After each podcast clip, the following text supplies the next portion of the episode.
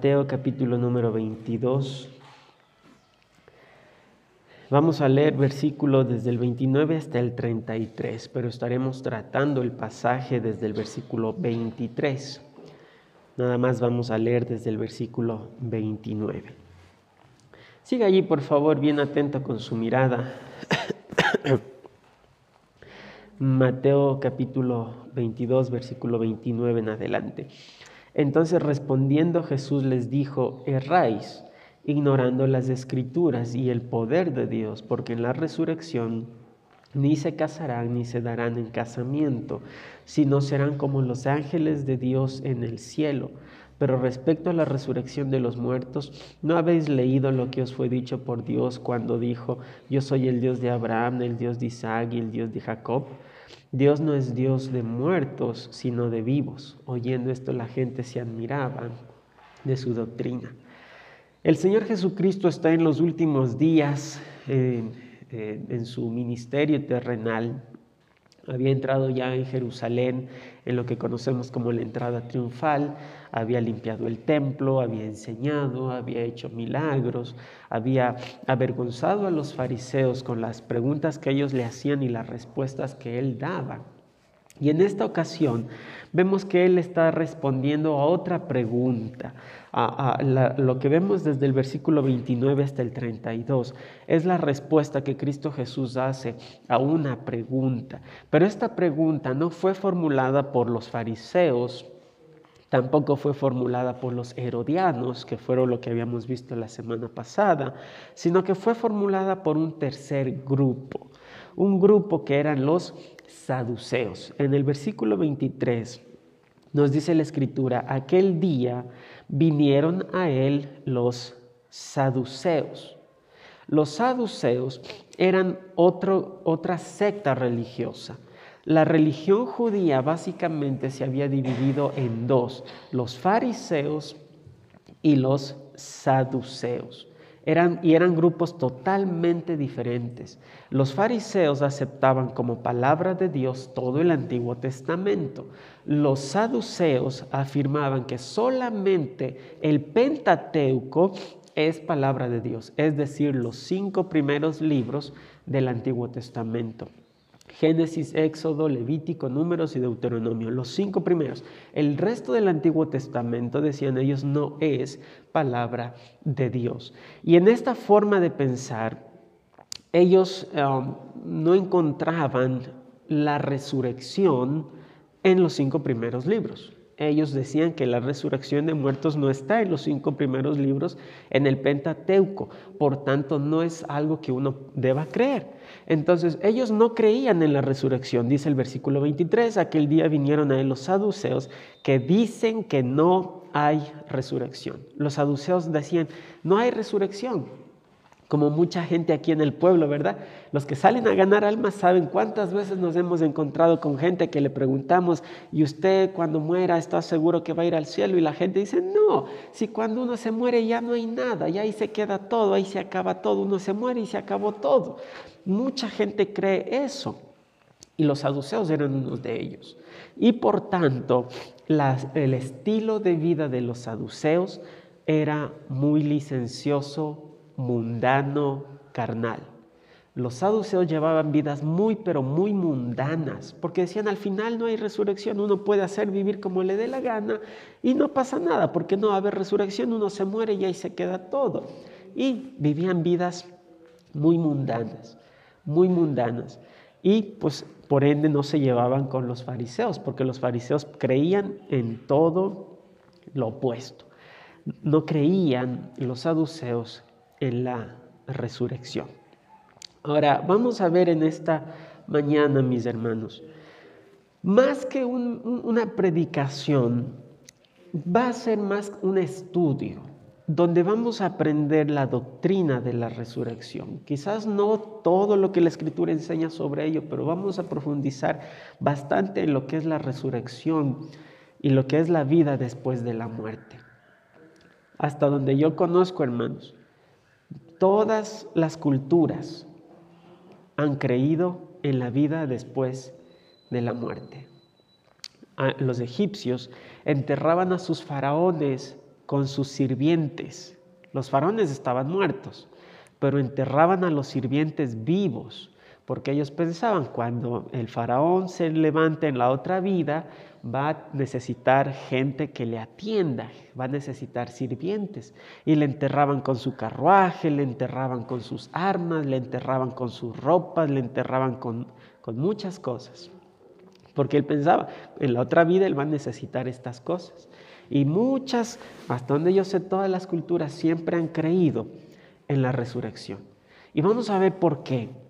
Tiene una, una razón bíblica de por qué la resurrección y la vida eterna está puesta en el corazón de la gente y vamos a aprender sobre ella en esta mañana. Ahora, yo quiero hacerle a usted antes de empezar una pregunta. ¿A usted esto de la resurrección y la vida después de la muerte le produce miedo o le produce alegría? Esa es una pregunta bastante importante que usted tiene que responderse a usted mismo y delante de Dios. Porque para el creyente la resurrección tiene un significado muy precioso, pero para el incrédulo la resurrección es motivo de miedo y de temor. Y vamos a ver en este día por qué. Vamos a orar. Padre Celestial, gracias te damos, mi Dios, por este día. Gracias por tu palabra, Señor. Gracias por permitirnos aprender de ella. Te pedimos que nos hables a través de tu palabra y nos muestres la luz, Señor, preciosa, que alumbra nuestros ojos y nuestro camino. Y que nuestras vidas, mi Dios, sean un reflejo de tu gracia y de tu voluntad. Bendice, Señor, este, este tiempo. Bendice tu palabra, mi Dios, que sea haciendo la obra en nuestro corazón. Gracias te damos, mi Dios, en el nombre precioso de Jesús. Amén. Aquí los, saduceos llegan al Señor Jesucristo con una pregunta. En el versículo 24 le dicen al Señor, Maestro, Moisés dijo, si alguno muriere sin hijos, su hermano se casará con su mujer y levantará descendencia a su hermano. Eso está en Deuteronomio capítulo 25, versículos 5 al 6. En Deuteronomio el, Señor había dejado un mandato que si algún hermano un hombre se casaba con una mujer, eh, eh, no, y antes de tener algún hijo, este hombre muere, era responsabilidad del siguiente hermano casarse con su cuñada y el primer hijo que nazca no iba a ser contado a nombre de él, sino a nombre de su hermano, para que no se pierda un linaje de la descendencia de Israel y la heredad quede en esa familia. Y, es lo que a los, los saduceos están aquí diciéndole al Señor. Esto es lo que Moisés había mandado. Y le presentan un caso, versículo 25. Hubo pues entre nosotros siete hermanos el primero se casó y murió, y no teniendo descendencia, dejó su mujer a su hermano. De la misma manera también el segundo y el tercero hasta el séptimo, y después de todos murió también la mujer. Muy probablemente este era un caso hipotético, porque debería ser una tremenda desgracia para que siete, los siete hermanos se casan, se mueren, se casan, se mueren, se casan, se mueren y al final muere la mujer. Probablemente era un caso hipotético, no era un caso real, pero era un caso que ellos tomaban para eh, supuestamente uh, encontrarle la quinta pata a lo que es la resurrección. Versículo 28, la pregunta sale aquí, en la resurrección pues, ¿de cuál de los siete será ella mujer, ya que todos la tuvieron? Era una, era una, pregunta muy difícil y un tema muy controversial para la gente de la época. Y muchos maestros de la ley tenían problemas en este punto. Y muchos enseñaban y decían, bueno, ella va a ser, en la resurrección, ella va a ser mujer del primero, del primero que se casó. Otros decían, no sabemos. Es una pregunta muy, pero muy difícil de contestar. Mm, pocos podían encontrarle una respuesta a esto. Ahora, ¿dónde estaba el problema? El problema era que en la época del Señor Jesucristo, los que creían en la resurrección creían que era simplemente morirse y regresar a la vida para seguir viviendo el estilo de vida que tenemos hoy en día, con mejores privilegios, más beneficios, pero tal cual vivimos ahora, con, casamientos, con trabajos, era simplemente regresar a la vida que tenemos ahora, pero una vida más feliz. Y eso es lo que la gente pensaba que era la resurrección en el tiempo del Señor Jesucristo. Y por eso Él le responde en el versículo 29, entonces respondiendo Jesús les dijo, erráis, están equivocados y la razón por la que están equivocados es porque ignoran dos cosas, ignorando las escrituras y el poder de Dios. Ustedes cometen un gran error porque ignoran dos cosas. Ignoran las escrituras e ignoran que Dios tenga poder para, hacer, para resucitar. Es decir, ¿cómo, ¿cómo la gente va a resucitar? Como muchas veces la gente piensa aquí, ¿no? ¿Cómo vamos a resucitar? ¿Cómo uno se va a levantar si uno ya está muerto? ¿Cómo uno puede resucitar? Bueno, obviamente ignoran que la Biblia dice eso y lamentablemente en su incredulidad dudan que Dios tenga poder para hacer eso. Dios es un Dios todopoderoso, omnipotente, que Él puede hacer lo que Él quiera y Él tiene todo el poder para levantar muertos. Se ve en el Antiguo Testamento, se ve en el Nuevo Testamento cómo Dios levantó muertos muchas, muchas veces.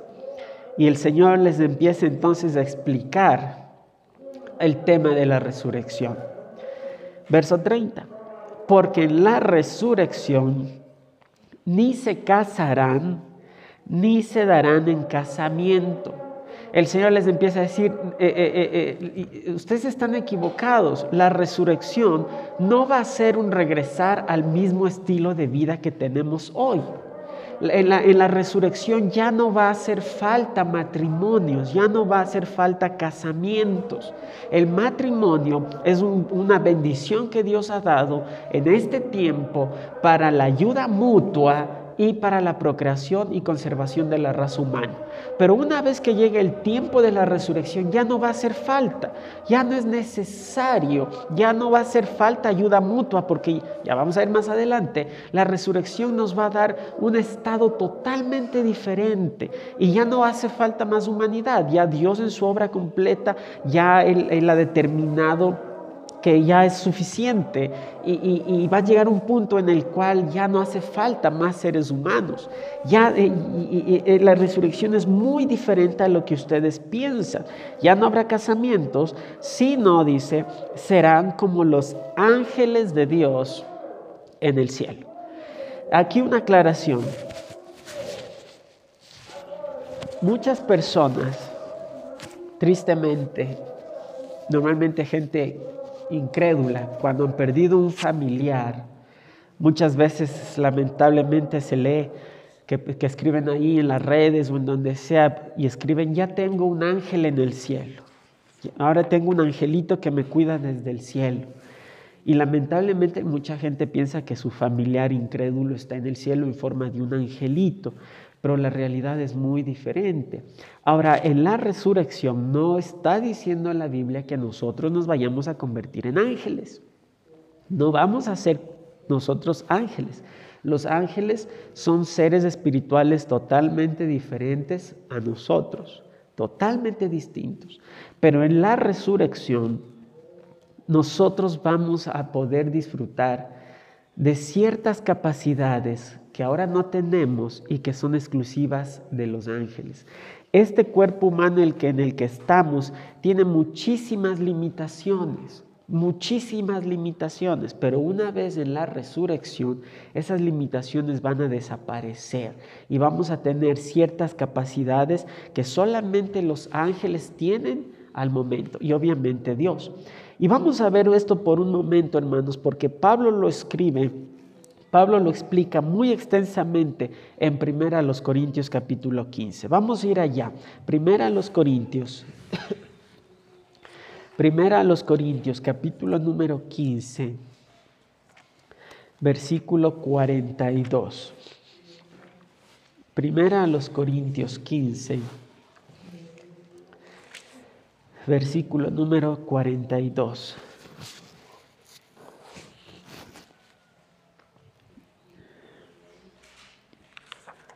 Vamos a ver cuatro características que ahora nosotros no tenemos, que los ángeles sí tienen, y que un día en la resurrección también nosotros vamos a poder gozar. En 1 Corintios 15, 42 dice la escritura, así también es la resurrección de los muertos.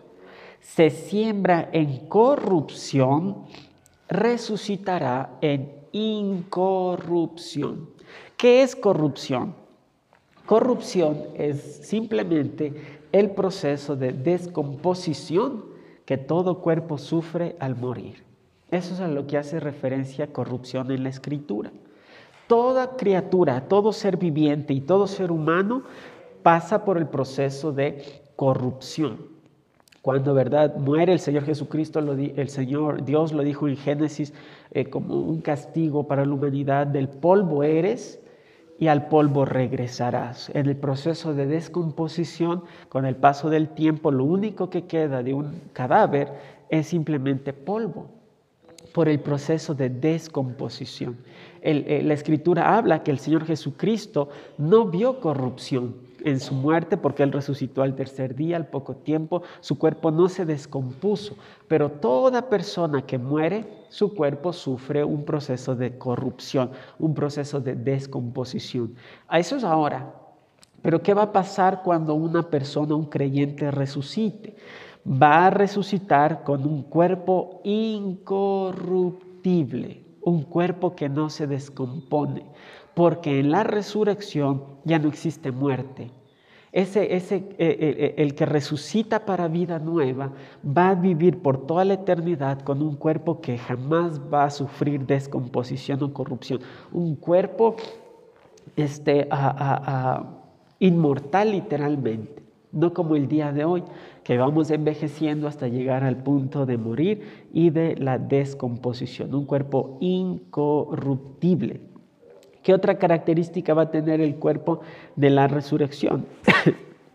Allí en el capítulo 15, versículo 43, la primera parte dice, se siembra en deshonra, resucitará en gloria. Este cuerpo, hermanos, que ahora nosotros tenemos, es un cuerpo que está sometido a muchas limitaciones y necesidades. El cansancio, el hambre, el pecado, la enfermedad, pero el cuerpo resucitado ya no va a sufrir ninguna de estas limitaciones. Vamos a resucitar con un cuerpo glorificado, un cuerpo que ya no se cansa, un cuerpo que ya no siente el frío, que, ya no siente la tentación y el pecado. Tercera característica, allí mismo en el capítulo 15, el verso 43, la segunda parte dice, se siembra en debilidad, resucitará en poder.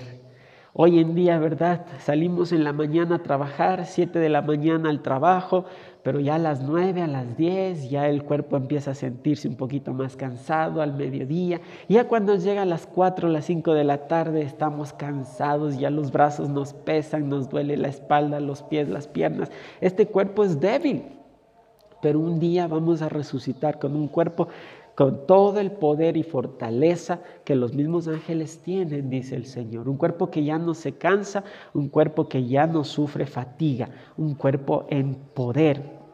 Finalmente, en el versículo 44 nos dice que se siembra cuerpo animal, resucitará cuerpo espiritual. Hay cuerpo animal y hay cuerpo espiritual. No está diciendo la escritura que vayamos a resucitar como fantasmas, sino con un cuerpo con características diferentes, con características que una persona ya nos demostró, y es el mismo Señor Jesucristo. Cuando el Señor Jesucristo resucitó el día domingo, esa misma tarde, Él estuvo caminando con dos de los discípulos que iban camino a Emaús. Esa noche llegaron a donde iban a quedarse a descansar, estaban comiendo, ellos no reconocían que era el Señor Jesucristo, dice la Escritura, y le reconocieron cuando partió el pan. Pero cuando partió el pan, dice la Escritura, que el Señor Jesucristo desapareció de su vista. El Señor Jesucristo estaba en carne y hueso, porque Él después apareció en medio de los discípulos que estaban en el, en el aposento alto con las puertas cerradas por miedo a los judíos, y en medio de ellos el Señor Jesucristo apareció de pronto y les dice, paz sea a vosotros. Y como ellos pensaban que miraban un espíritu, el Señor dijo, ¿tienen algo de comer?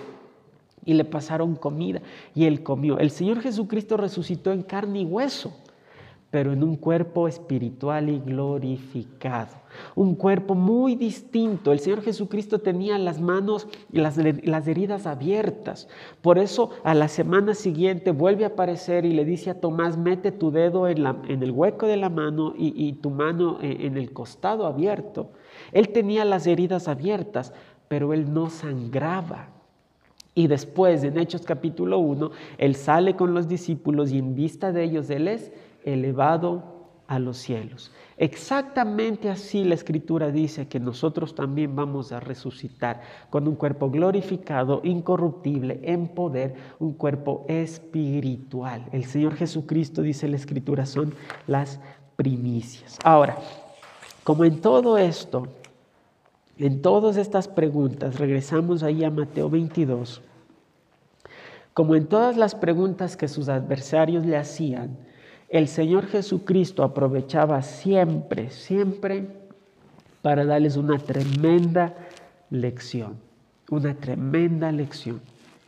Y allí les dice él en el versículo 31, pero respecto a la resurrección de los muertos, ¿no habéis leído lo que os fue dicho por Dios cuando dijo, yo soy el Dios de Abraham, el Dios de Isaac y el Dios de Jacob?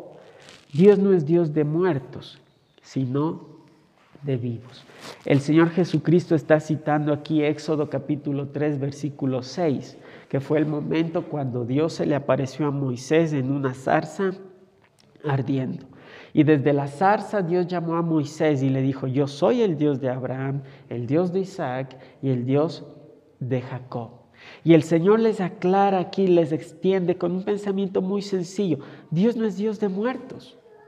Dios no es Dios de muertos, Dios es Dios de vivos. Y si Él dice que Él es el Dios de Abraham, el Dios de Isaac y el Dios de Jacob, quiere decir que Abraham, Isaac y Jacob para Dios están vivos, simplemente esperando el tiempo de la resurrección. Ellos no están muertos. Porque entonces hubiese dicho, yo era el Dios de Abraham, yo era el Dios de Isaac y yo era el Dios de Jacob. Pero Dios está hablando aquí en tiempo presente. Yo soy el Dios de ellos. Ellos no están muertos. Eh, ellos están vivos para Dios, porque la resurrección es algo real que está de tapa a tapa en la escritura. Y aquí vamos a empezar a ver, hermanos queridos, ahora sí, la respuesta a la pregunta, si usted cuando piensa en la resurrección, usted le da miedo o, se pone feliz, o qué le produce a usted este tema. ¿Qué es lo que a usted le genera este tema? Le leo lo que dice Eclesiastés capítulo 3 versículo 11. Todo lo hizo hermoso en su tiempo y ha puesto eternidad en el corazón de ellos sin que alcance el hombre a entender la obra que ha hecho Dios desde el principio hasta el fin. Dice aquí Eclesiastés 3:11 que Dios ha puesto eternidad en el corazón de los hombres. Por eso, hermanos, cada cultura, cada persona, siempre han creído, tienen conciencia de la vida después de la muerte. La vida no se termina cuando uno muere y es enterrado en el cementerio, la vida después va a continuar porque va a haber un tiempo de resurrección. Y qué triste que muchos andan negando ello, pero es simplemente un hecho para justificar una excusa para vivir como cada uno quiere vivir. Por eso muchos se niegan a creer en la eternidad después de la muerte. Pero es una enseñanza bíblica, es una enseñanza que está en la escritura. La Biblia enseña en muchísimos lugares que la resurrección va a ocurrir. Ahora, mira, acompáñeme Juan 5. Juan capítulo 5, versículo 25 al 29.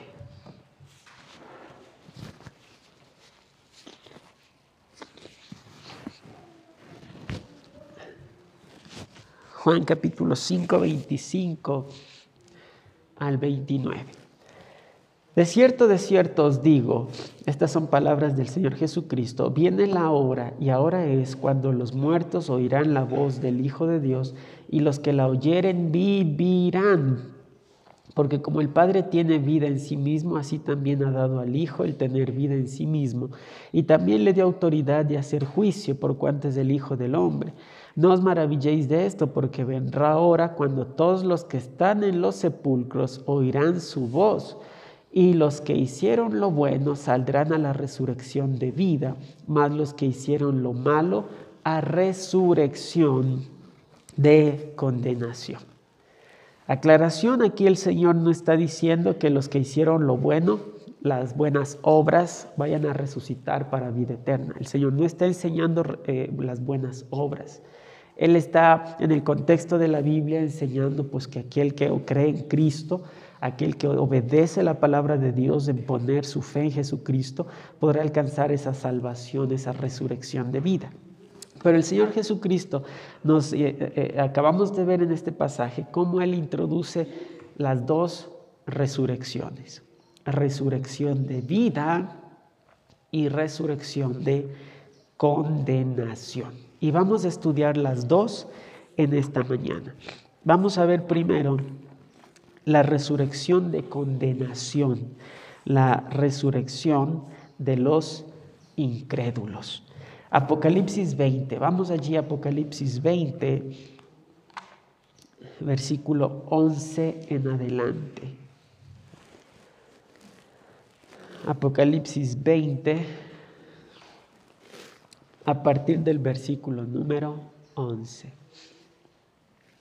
Apocalipsis 20. Dice allí la escritura, y vi un, gran trono blanco y al que estaba sentado en él, delante del cual huyeron la tierra y el cielo, y ningún lugar se encontró para ellos.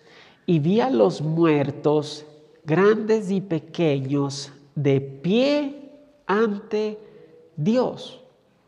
¿Cómo es que estos muertos están de pie? ¿Por qué están de pie si están muertos? porque sufrieron una resurrección. Y los libros fueron abiertos y otro libro fue abierto, el cual es el libro de la vida. y fueron juzgados los muertos por las cosas que estaban escritas en los libros según sus obras. Y el mar entregó los muertos que había en él. Ahora, si usted alguna vez ha visto un documental, los cadáveres en el mar normalmente se pierden y se descomponen en cuestión de horas, porque hay muchos seres vivos que aprovechan esa carne, esa comida. Ahora, si una persona murió en el mar, su cuerpo fue descompuesto y sufrió corrupción en muy poco tiempo. ¿Cómo entonces es que el mar entregó los muertos si esos muertos prácticamente desaparecieron? Nuevamente porque hubo un proceso de resurrección y la muerte y el Hades entregaron los muertos que había en ellos y fueron juzgados cada uno según sus obras. Y, la muerte y el Hades fueron lanzados al lago de fuego. Esta es la muerte segunda. Y el que no se halló inscrito en el libro de la vida fue lanzado al lago de fuego. Los muertos estaban de pie. Los muertos del mar estaban de pie delante del Señor y fueron juzgados cada uno según sus obras. Hay una resurrección. La gente, hermanos, no, entiende esto. Pero la cuestión es que todo ser humano, toda persona en la humanidad y en la tierra va a resucitar. Todos, creyentes y no creyentes, todos van a resucitar un día. La pregunta es, ¿en cuál de las dos resurrecciones va a tener lugar? Va a haber dos resurrecciones, ya vamos a ver cuál es la primera, pero esta es la segunda resurrección. La segunda resurrección. y en la segunda resurrección va a ser solamente para condenación ante lo que se conoce como el juicio del gran trono blanco. Y ahí va a estar toda la humanidad que negaron a Cristo, toda la humanidad que rechazaron la palabra de Dios, toda la humanidad que jamás quisieron entregarse al Señor. Ahí, ahí va a estar eh, la persona que usted le quiso predicar, le visitó semana tras semana, semana tras semana y rechazó y rechazó y rechazó y rechazó y nunca quiso. Lamentablemente va a resucitar y va a estar allí. Esa persona que dice, no, cuando uno se muere ya, ¿qué sabe si así, ya después de muerto uno no, pasa nada y uno está muerto? ¿Ya qué importa lo que pase después? Porque uno está muerto. Esa persona un día va, va a resucitar y va a estar allí parada delante de Dios siendo juzgado para condenación. Ahora, lo que muchos piensan también es, cuando uno se muera, así uno se vaya al infierno, ¿ya qué importa? Ya uno está muerto, ya uno no sabe nada, ya uno si se va al infierno, ya, ya uno no sabe por qué uno está muerto, dice la gente. Pero la realidad es que cuando uno resucita, va a ser con todo conocimiento y con todos sus cinco sentidos. Y así se va a ir a la condenación eterna. Porque el Señor Jesucristo nos enseñó un caso de un hombre que pasó por esto. Lucas 16. Lucas, Lucas capítulo número 16, versículo 19 en adelante. Lucas 16. Lucas 16 a partir del versículo número 19. Dice allí la escritura, había un hombre rico que se vestía de púrpura y de lino fino y hacía cada día banquete con esplendidez. Había también un mendigo llamado Lázaro que estaba echado a la puerta de aquel lleno de llagas y ansiaba saciarse de las migas que caían de la mesa del rico, y aún los perros venían y le lamían las llagas. Aconteció que murió el mendigo y fue llevado por los ángeles al seno de Abraham, y murió también el rico y fue sepultado. Y en el Hades alzó sus ojos estando en qué cosa? En tormentos. Y vio de lejos a Abraham y a Lázaro en su seno. Entonces él, dando voces, dijo, Padre Abraham, ten misericordia de mí y envía a Lázaro para que moje la punta de su dedo en agua y refresque mi lengua porque estoy atormentado en esta llama. El rico estaba en el tormento, pero estaba sintiendo sed. Ahora, la sed, y como ya vimos hace un ratito, no es característica de un espíritu o de los ángeles. La sed es característica del cuerpo humano. ¿Qué significa? Que va a ser en cuerpo, en carne y hueso, que una persona va a ser lanzada al infierno a sufrir. Si usted sabe lo que hoy es quemarse, si lo que es tocar la olla caliente, la cocina, la leña, un fósforo, lo que sea, usted sabe lo que es quemarse, lo mismo y mucho más intenso va a sentir una persona en la condenación. No es que ya cuando uno se muera, quién sabe qué importa lo que pase, al final uno no está muerto. No, Señor, va a venir un tiempo de resurrección donde en carne y hueso va a sufrir todo el castigo por la eternidad. Dice allí más adelante en el verso 25, pero Abraham le dijo, hijo, acuérdate que recibiste tus bienes en tu vida y Lázaro también males, pero ahora eh, eh, eh, este es consolado aquí y tú atormentado. Aclaración, Lázaro no se fue al cielo por haber sido mendigo y el rico no se fue al infierno por haber sido rico. En el contexto de la Biblia y la enseñanza general de la Escritura, Lázaro era un creyente, el rico era uno que confiaba en sus riquezas. ¿Sí? Que quede claro, porque, ah, es que eh, el uno es malo eh, para irse al, al cielo, solamente se van aquellos los mendigos. No al cielo, la, vida eterna se alcanza por fe en Cristo Jesús. Sea un mendigo, sea una persona de posesiones y de posibilidades, todos pueden ser salvos a través de fe en Cristo Jesús.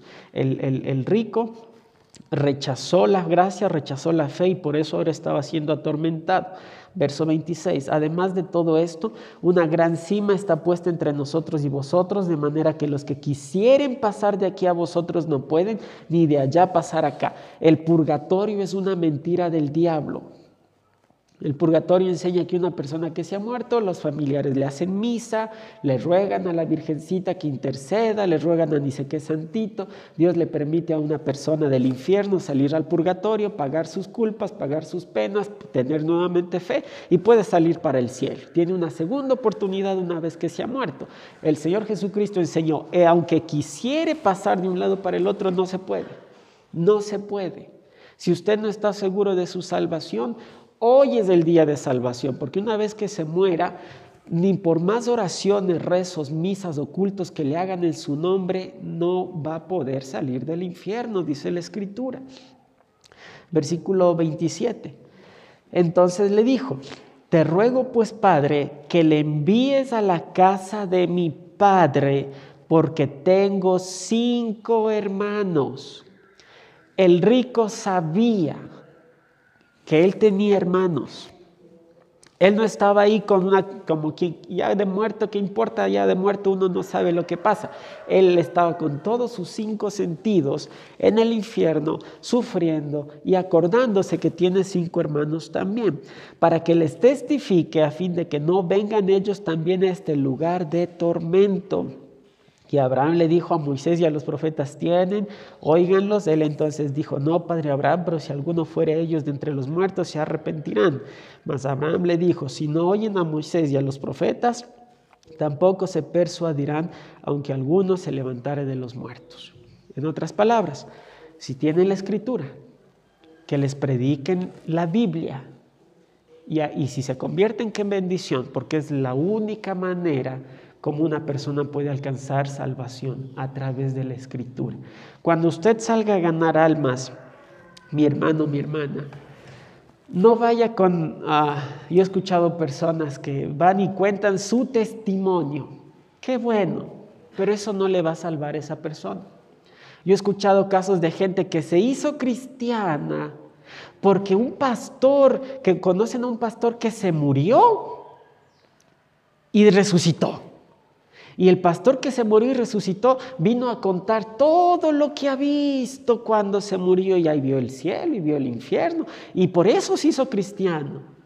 La escritura dice que la única forma de recibir la gracia y la, y la fe para salvación es a través de la escritura. A Moisés y a los profetas tienen ni aunque un muerto se levantare de entre los muertos se van a persuadir, van a saber realmente lo que es convicción del Espíritu Santo para salvación. Cuando usted gane almas, limítese a utilizar la Biblia y solamente la Biblia y no le diga, bueno, yo hace muchos años estaba así y vine y ahora Cristo me ha ayudado y yo antes estaba triste y Cristo me hizo feliz. Eso no es ganar almas. Testificar es utilizar la Biblia solamente y exclusivamente. Solamente la palabra de Dios es lo que va a traer salvación a una persona. Esto es, rápidamente viendo, la resurrección para condenación. La resurrección para condenación es algo que lamentablemente todas las personas que no han creído en Jesucristo con todo su corazón van a sufrir. Todos, todas las personas van a sufrir eso. Van a resucitar y en carne y hueso sentir las llamas y sentir el tormento con todos sus cinco sentidos bien puestos, acordándose quiénes eran, acordándose que un día les quisieron predicar, acordándose que usted llegó un día y le rechazó. Lamentablemente esa persona se va a acordar de todo estando ya en tormento. Ahora, vamos a ver la resurrección de los creyentes. Vamos a ver, Apocalipsis 20. Ah, vamos primero a primera a los tesalonicenses. primera a los tesalonicenses, capítulo número 4. Primera a los tesalonicenses, capítulo número 4, a partir del versículo número 13. Primera tesalonicenses 4 versículo 13 al 17. Dice allí la escritura, tampoco queremos, hermanos, que ignoréis acerca de los que duermen, para que no os entristezcáis como los otros que no tienen esperanza. Porque si creemos que Jesús murió y resucitó, así también traerá Dios con Jesús a los que durmieron en él. Por lo cual os decimos esto en palabra del Señor, que nosotros que vivimos, que habremos quedado hasta la venida del Señor, no precederemos a los que durmieron, porque el Señor mismo, con voz de mando, con voz de arcángel y con trompeta de Dios, descenderá del cielo y los muertos en Cristo resucitarán primero.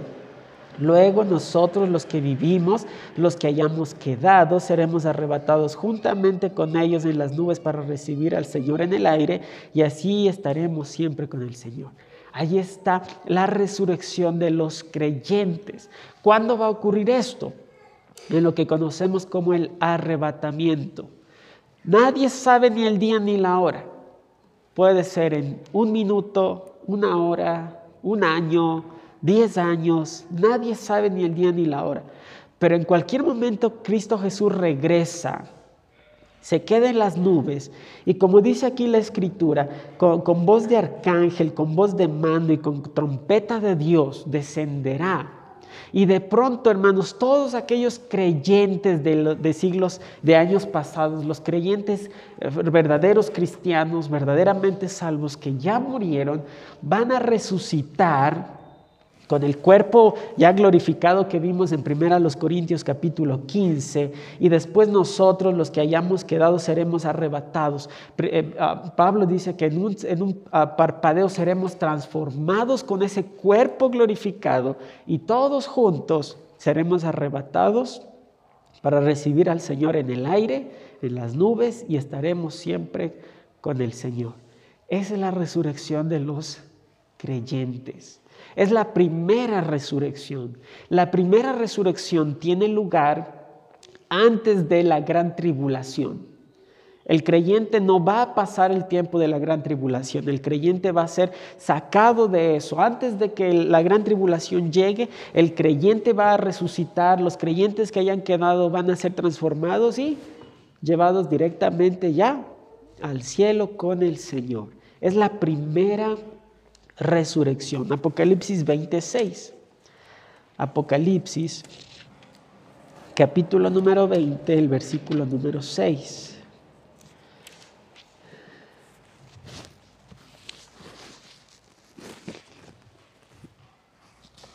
Dice allí la escritura, Apocalipsis 26. Bienaventurado y santo el que tiene parte en la primera resurrección. La segunda muerte no tiene potestad sobre esto, sino que serán sacerdotes de Dios y de Cristo y reinarán con él mil años. La primera resurrección tiene lugar antes de la gran tribulación y la segunda resurrección, la de condenación, tiene lugar al final de los mil años del reino milenial de Cristo para condenación. Hay dos resurrecciones y toda, toda persona en la faz de la tierra y de la historia de la humanidad va a resucitar. Todos. Como dice el Señor Jesucristo en Juan 5, unos van a resucitar para vida, pero lamentablemente muchos van a resucitar para condenación. Para condenación. La pregunta entonces, mi hermano, es, ¿qué hay de usted? Como creyentes, como cristianos, sabemos que va a haber resurrección. Yo creo que usted entiende y sabe que va a haber una resurrección. Cristo resucitó. La resurrección es una doctrina bíblica, está en la palabra de Dios. La pregunta es, ¿está usted seguro? ¿Está usted segura que va a resucitar en la primera resurrección? ¿Está usted seguro, segura de decir, en cualquier momento Cristo viene y escuchamos la trompeta, escuchamos la, la, voz de mando, escuchamos la voz de arcángel del Señor y allí nos vamos? Y allí voy yo también. En esa resurrección yo voy a tener lugar. Espero que usted esté seguro de esa resurrección. Y si no está seguro, le quiero solamente recordar que solamente Cristo Jesús le va a dar parte en esa primera resurrección. Solamente tiene que confiar en Jesús con todo su corazón, dejar de confiar en usted mismo, dejar de confiar en, su, en sus en su ah, religión. No, pastores, que yo hace añísimos que soy cristiano, soy cristiana. Hace añísimos que yo voy a la iglesia cristiana, a la iglesia evangélica, a la iglesia bautista. No, pastores, que mis papás son cristianos. Yo nací en un hogar cristiano y por eso yo soy cristiano. No, Usted es cristiano desde el momento que pone y deposita su fe en Jesucristo. Allí usted se convierte en cristiano, se convierte en hijo de Dios, su nombre está en el libro de la vida y va a tener lugar en la primera resurrección. Porque de lo contrario usted puede vivir en la iglesia, tener eh, padres cristianos, haber nacido en un hogar cristiano, estar años y años en el cristianismo. Pero si usted no ha puesto su fe en Jesús, lamentablemente usted va a tener parte en la segunda resurrección, la resurrección para condenación. Yo le quiero simplemente animar a considerar, a considerar su vida. Simplemente le quiero animar a que usted haga un análisis delante de Dios y considere en quién ha puesto usted su fe, que considere cómo eso le está guiando a usted y si no está seguro de su salvación y de la primera resurrección, simplemente hoy puede usted decirle, Señor Jesús, sálvame y entra en mi corazón. Voy a confiar en ti. Pero si usted sabe que por gracia que aunque usted no merece, por gracia el Señor le va a dar parte en la primera resurrección. Usted sabe que por gracia usted ha recibido el título de Hijo de Dios. Usted sabe que no merece eso, pero usted ha puesto su fe en Jesucristo y usted va a tener parte en esa primera resurrección tan gloriosa. Eso debe motivarnos y llevarnos a vivir siempre agradecidos con nuestro Dios.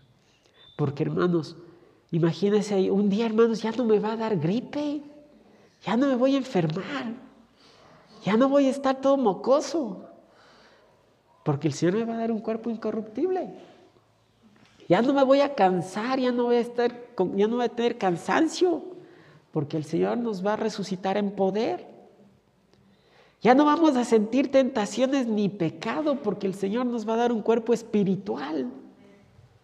Hermanos, ¿No debería eso movernos a ser agradecidos y a vivir dichosos en medio de pruebas, en medio de tribulaciones, en medio de necesidades, en medio de deudas? Eso debería movernos a vivir gloriosos y dichosos, contentos, porque un día la deuda se va a acabar.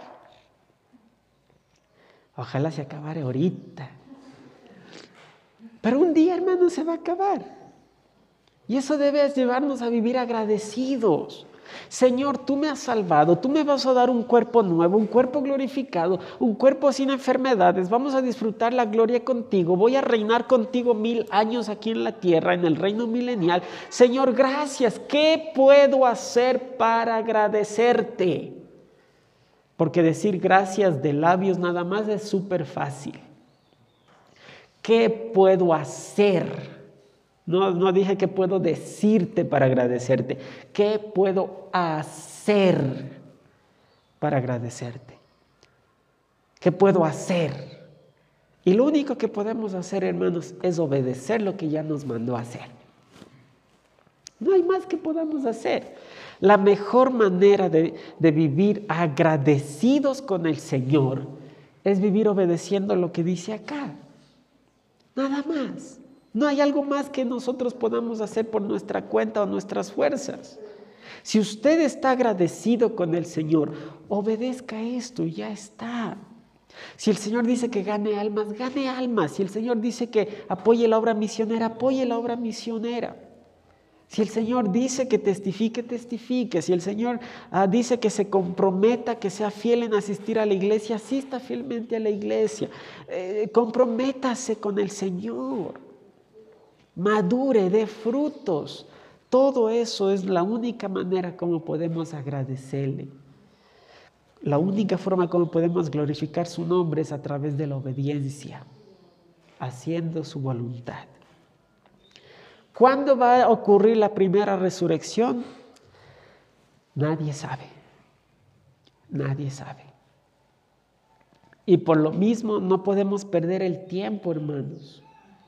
No, pastor, ya que me desocupe de, lo que estoy haciendo, entonces voy a ser agradecido con el Señor para obedecerle y para servirle.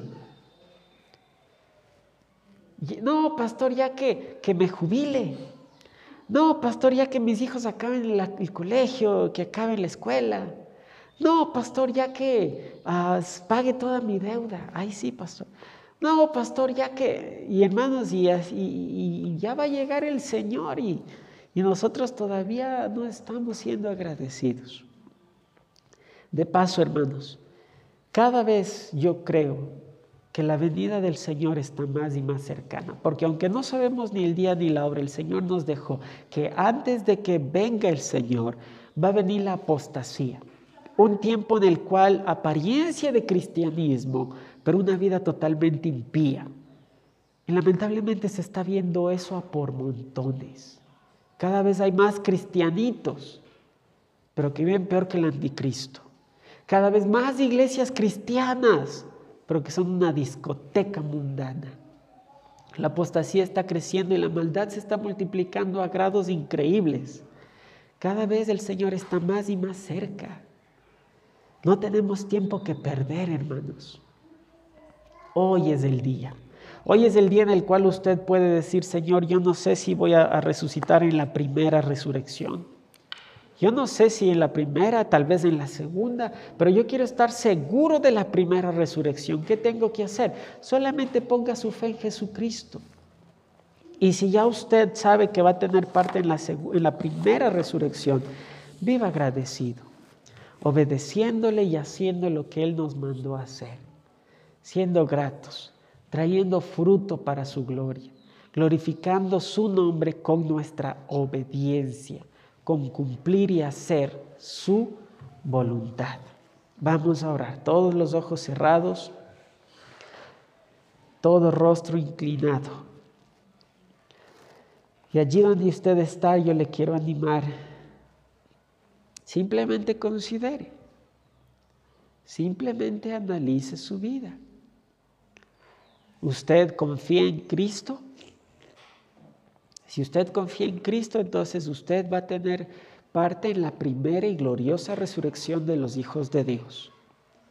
Pero si usted no tiene su fe en Jesucristo, aunque viva en una iglesia y haya nacido en un hogar cristiano, usted lamentablemente va a sufrir la segunda condenación, la segunda resurrección para condenación. Así que ponga su fe en Jesús. Y si usted ya ha puesto su fe en Jesús, usted sabe que va a tener parte en la primera y gloriosa resurrección. Haga un compromiso con Dios de glorificar y de ser agradecido por toda esa preciosa bendición que ya disfrutamos y que un día la vamos a experimentar al 100%.